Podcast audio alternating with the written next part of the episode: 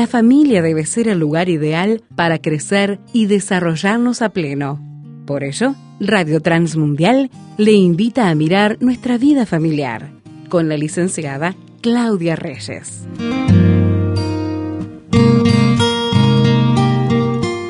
Una vez superada la etapa del enamoramiento y todos esos primeros momentos con tantas emociones particulares que se dan en una relación entre hombre y mujer, es necesario sostener el matrimonio a través de herramientas y principios bien prácticos y basados en el amor por supuesto. Y un poco esto fue la conversación que comenzamos a tener con la psicóloga Claudia Reyes la semana pasada. Comenzamos a ver contigo, Claudia, consejos puntuales, como decimos, bien prácticos para sostener la relación matrimonial de una forma saludable a lo largo del tiempo. Y vamos a continuar entonces, mirando todos estos temas el día de hoy. Y para eso te damos la bienvenida, Claudia. Gracias por acompañarnos. Muchas gracias. Sí, y, te escuchaba y pensaba que este, cuando uno eh, piensa en estas etapas del amor, el enamoramiento, como hablamos en el programa anterior, que uno se lo imagina siempre tan fantástico, tan agradable, tan deseable, al punto que eh, muchas veces eh, uno lo que nota es que hay personas que están enamoradas del enamoramiento. Claro es la sensación lo que les provoca la búsqueda constante y el cambio constante de, pareja, de, de, la sensación emocional que provoca esto de estar enamorado y no del vínculo profundo con el otro, el compromiso a largo plazo. Claro. Hay muchas personas así que van cambiando de pareja o que idealizan a tal punto que después cuando conocen a la persona, sus eh, sus rasgos buenos, malos, más o menos, características normales, entonces ahí se decepcionan y abandonan y otra vez empiezan con el proceso de búsqueda. Y bueno, y cuánta dificultad trae todo esto. Sí, ese es el gran desafío, una vez que se logra un conocimiento cercano de la persona, eh, ejercitarse uno en el amor y en el respeto del otro para continuar con ese vínculo. Sí, claro. Y yo les comentaba que hay un investigador, Gottman, él es este, un investigador que ha trabajado mucho con matrimonios y él encontró cuatro características que si uno las identifica en el matrimonio tiene que prestar mucha atención porque hay un gran peligro de que la relación termine en los próximos años en una separación o un divorcio y, comentábamos eso el programa anterior y habíamos empezado a analizar la primera característica que era la crítica destructiva. bien. Y yo les mandé que pensaran un poquito, tal vez recuerden, a ver si ustedes hacen de alguna manera algo de este tipo de crítica en la que le señalan al otro los defectos, en la cual hacen generalizaciones, siempre haces lo mismo, siempre tu conducta es de tal manera, cuando uno dice todo el tiempo está pasando algo, o usan la descalificación o la desvalorización, o están mostrando defectos de la personalidad del otro, que en realidad eh, la crítica siempre tiene que ser una crítica constructiva, o sea, es necesario que haya crítica en la relación de pareja, pero una crítica constructiva. Claro. Y la verdad, honestamente, de las parejas con las que yo trabajo o con las que me encuentro en el consultorio, uno se da cuenta que muy pocas parejas tienen un espacio de crítica constructiva. Cuando aparece la crítica, la crítica es destructiva. Creo que tenemos en realidad poca cultura de crítica constructiva. Cuando uno eh, critica a los demás, en realidad tiene la, la idea de destruir, de destruir al otro, porque en general la crítica está asociada al enojo. Claro. Es como una descarga de ira y entonces obviamente desde ese lugar nunca puede ser constructivo. Una crítica constructiva es una crítica que marca el error del otro y le pide reconsiderar esa situación. Ahora, eh, el problema de esto es que del otro lado tiene que haber cierta receptividad, porque si yo hago una crítica o a mí me hacen una crítica constructiva, me marcan algo, me señalan algo, pero yo no estoy dispuesta a reconocerlo o no estoy dispuesta a reflexionar acerca de lo que me plantean, no tengo autocrítica y no voy a crecer, ni va a crecer la relación. Las relaciones sanas se basan en una construcción constante, en un trabajo constante y en estar abiertos a la posibilidad de aprender. ¿Cómo se aprende? Y se aprende también, además de las experiencias de aprendizaje y el desarrollo del aprendizaje, también se aprende a través de la corrección. Lo interesante es que la Biblia nos señala esto, nos dice que Dios nos disciplina porque nos ama y normalmente esto de la idea de disciplina muchas personas lo interpretan como castigo, pero en realidad la disciplina de Dios no necesariamente es el castigo que tenemos en mente como esto de la descarga de ira, eso es algo muy humano, pero a Dios no lo vemos con esa eh, saña de destruir a alguien porque se equivocó. Y sin embargo, a veces en el concepto humano está esta idea, ¿no? De que Dios se enoja tanto que me va a destruir. Claro. Al contrario, vemos muchísimas veces en la Biblia claras señales de la misericordia de Dios, el amor de Dios, que es tardo para la ira, que es grande en misericordia, y aún en los casos en los que Él destruye, como por ejemplo el caso de Sodoma y Gomorra, uno lo que ve es que les había dado oportunidades. Claro. y, y, el diálogo que hay, que se explica que va a venir una destrucción para el lugar, muestra que Dios había trabajado mucho con estas personas y estas personas le rechazaron. O sea, que acá vemos que es interesante porque cuando uno se cierra a la crítica, se cierra al señalamiento amable del otro, entonces está produciendo un quiebre en la relación y está generando una dificultad seria en el aprendizaje. Esto es bien importante que nos demos cuenta porque no solamente es necesario que sepamos hacer crítica en la pareja, sino que sepamos recibirla. Claro.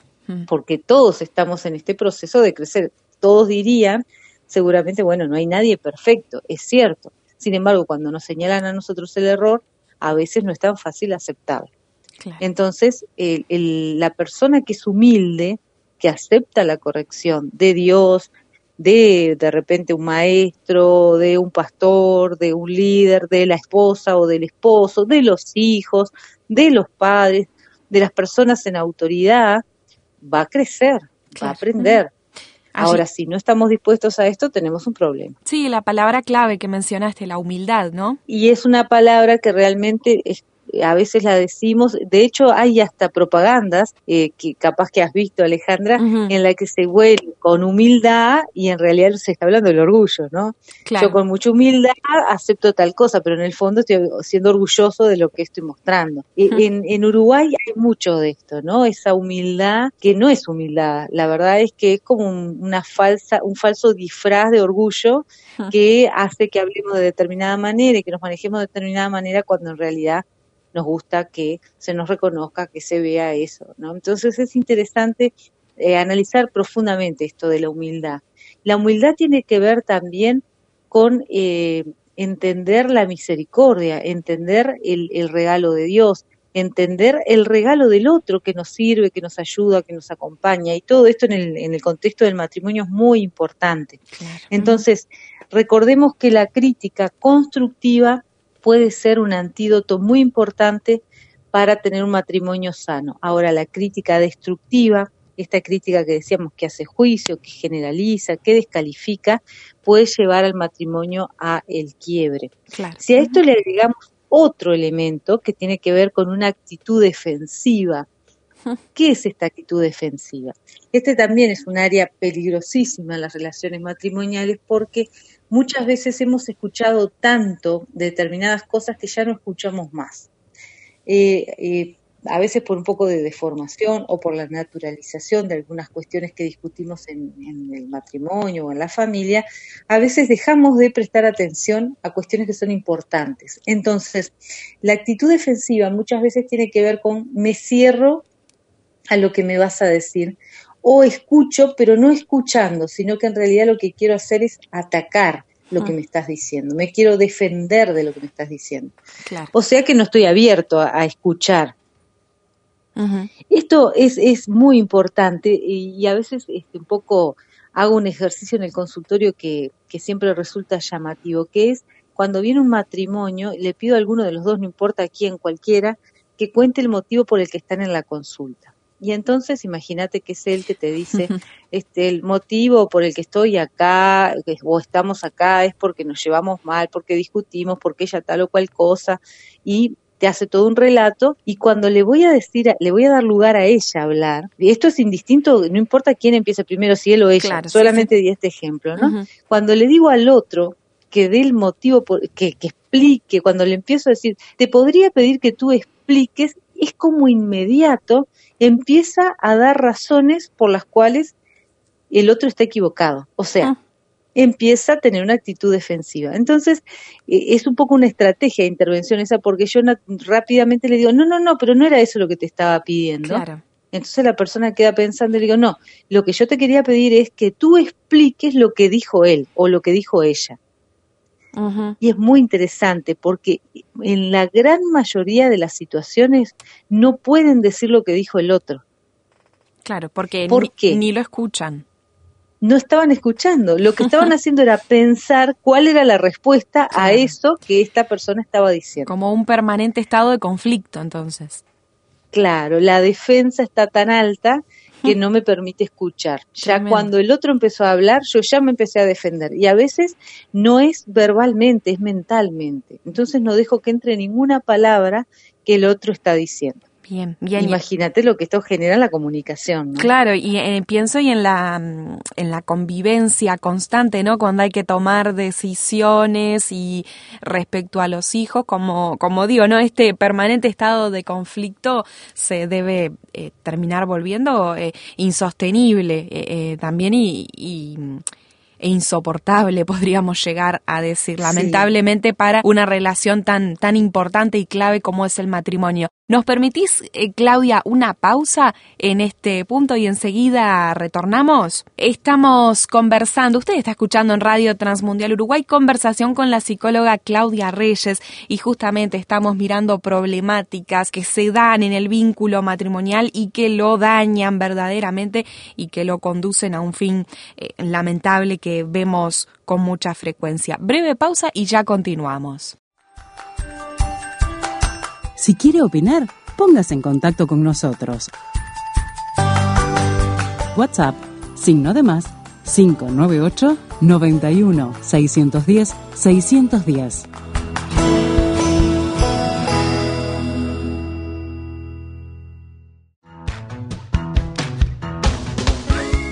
Este mes de octubre celebramos 40 años compartiendo esperanza al mundo. Radio Transmundial Uruguay Gracias por ser parte.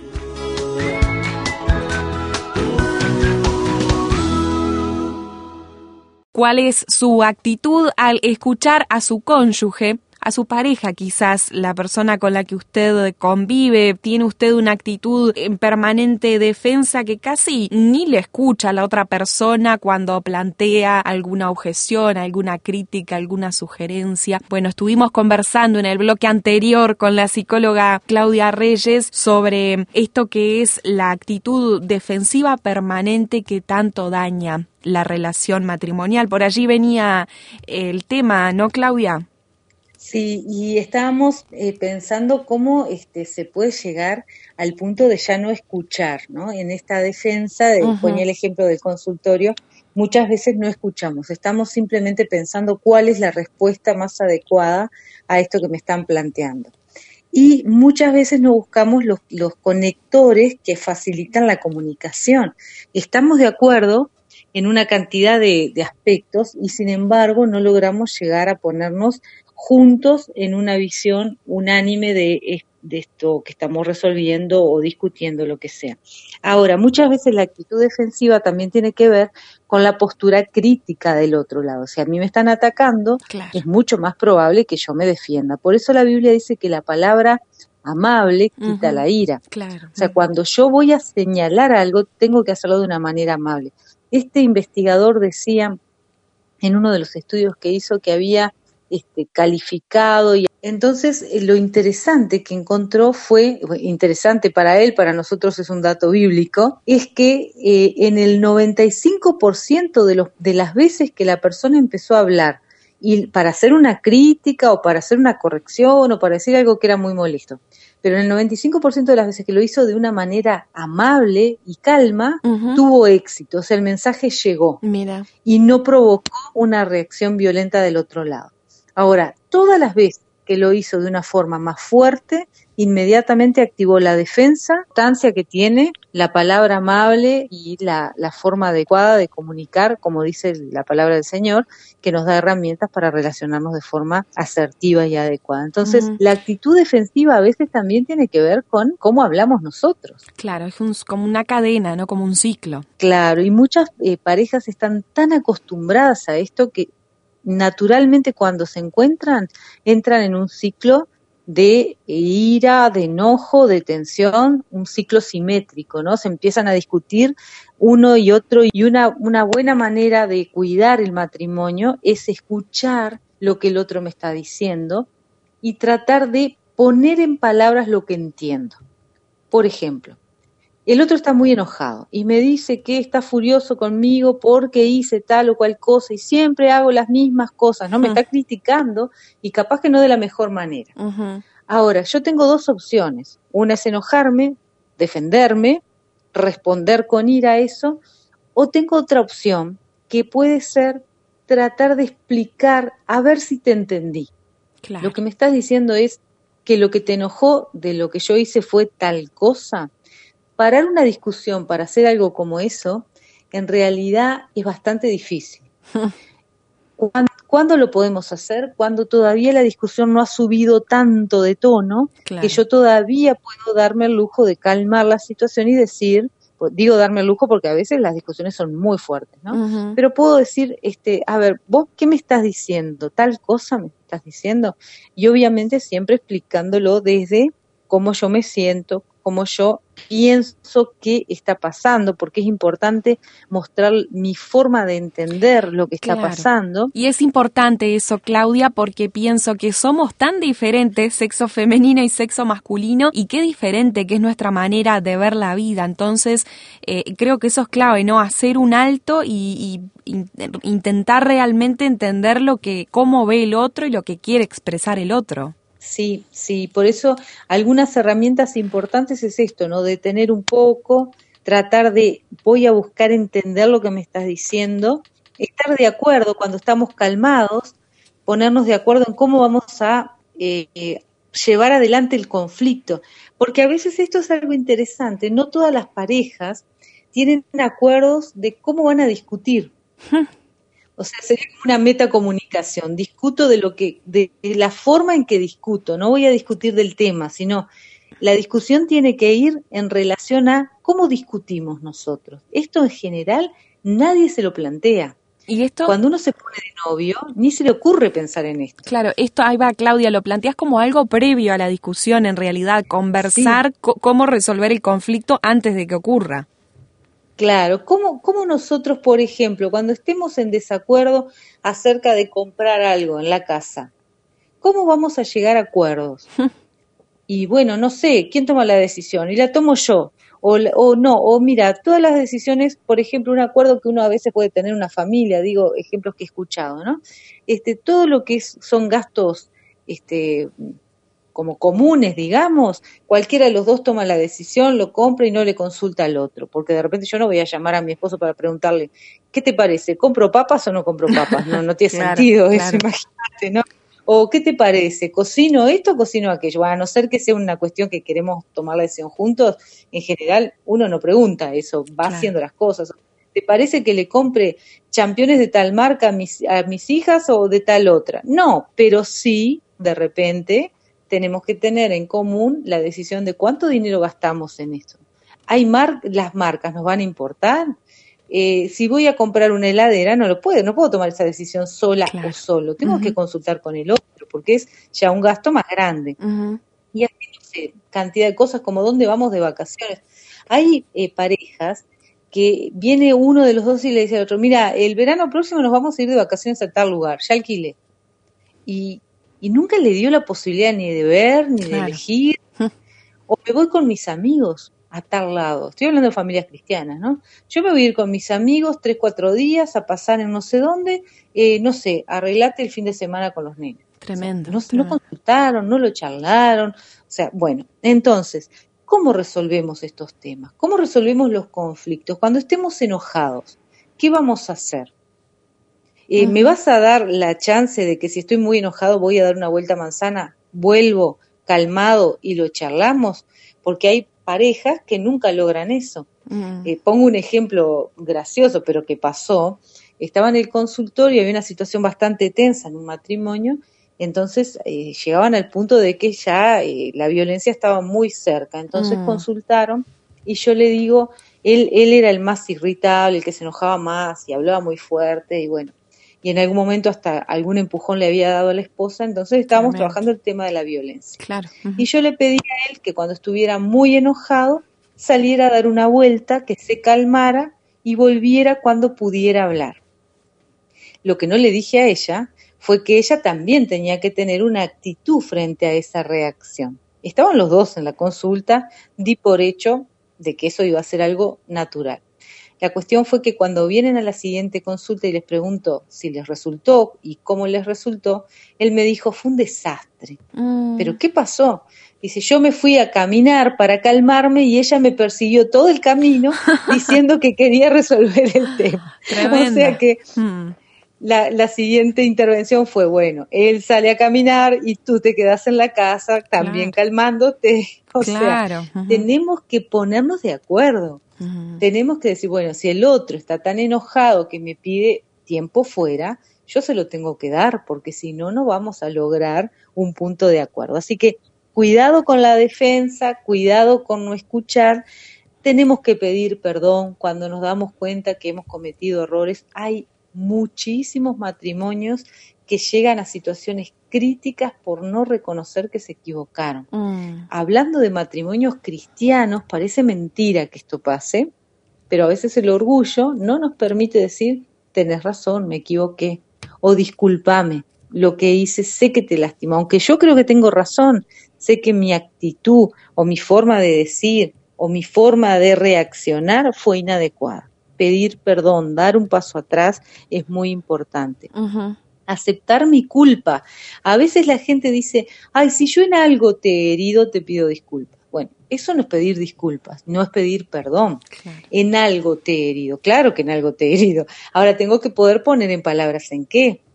Claro. yo te herí cuando te dije tal cosa. Yo te herí cuando vos me pediste que no tomara tal decisión y la tomé igual te herí cuando te dejé plantada o te dejé plantado, o cuando no respondí a una necesidad de la familia, o cuando no te cuide lo suficiente, o mm. cuando hice determinadas cosas. Entonces, pido perdón, acepto mi culpa y además, y esto es muy, muy importante, y quiero cerrar con esto para que nos quedemos pensando en este tema de la defensa, es muy importante decirle al otro lo que voy a hacer para hacer un cambio. O sea, Mira. te pido perdón porque te hablé mal. De acá en adelante voy a controlar mi forma de hablar. Voy a controlar mi volumen. Voy a controlar las palabras que te digo. Voy a controlar lo que sea que esté mal hecho, ¿no? Entonces lo voy a corregir de esta manera. Eh, llegué tarde y te dejé mucho tiempo esperando. Voy a, de acá en adelante voy a tener cuidado de llegar a tiempo de respetar tus horarios. O te dejé sin la comida, no me di cuenta y bueno, y no había nada, cuando llegaste de trabajar no había nada y nos habíamos comido todo en casa. Los adolescentes a veces hacen eso. bueno, piden perdón a los padres y le dicen, la próxima vez cuando abra la heladera, no voy a pensar solo en mí, también voy a pensar si hay para los demás. Claro. O lo que sea. Entonces, pedir perdón, aceptar la culpa y mencionar qué cambios voy a hacer concretos y chiquitos para restaurar lo que generé en el otro o el daño que le hice al otro. Así que son formas prácticas de empezar a tener cuidado con estas, con estas dos áreas tan destructivas en una pareja como es la crítica y la actitud defensiva. Y son eh, cuestiones bastante simples que todos podemos hacer, pero que tenemos que tener mucho cuidado de incorporar y no dejar que esas pequeñas zorras que a veces aparecen en nuestra vida vayan destruyendo todo lo que hemos hecho con tanto trabajo, con tanto amor, con tanto esfuerzo, y que si dejamos que el orgullo, que, la testarudez, que el me cierro y no te escucho, o hasta que el enojo, que la raíz de amargura se instale en la familia, todo eso termina por destruirnos y destruir nuestra relación con Dios. Porque si yo estoy mal en mi familia, difícilmente pueda tener una relación con Dios buena. Yo no puedo estar bien con Dios y mal con mi familia, porque eso no, no, es, no tiene sentido, no es lógico y no es sano, no sería sano. Así que les animo a buscar construir en estas dos áreas, vamos a hablar de dos áreas más después, pero vamos a construir en estas dos áreas que realmente pueden generar defensas para tener una relación matrimonial saludable, fuerte y además que realmente edifique hijos sanos que puedan disfrutar de una vida matrimonial sana también.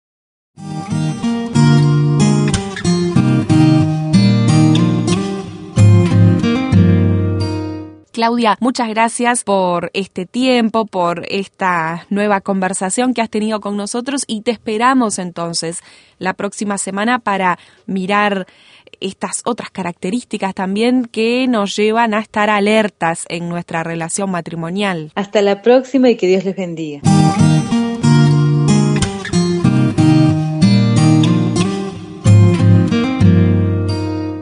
Familiar con la licenciada Claudia Reyes es una producción de Radio Transmundial.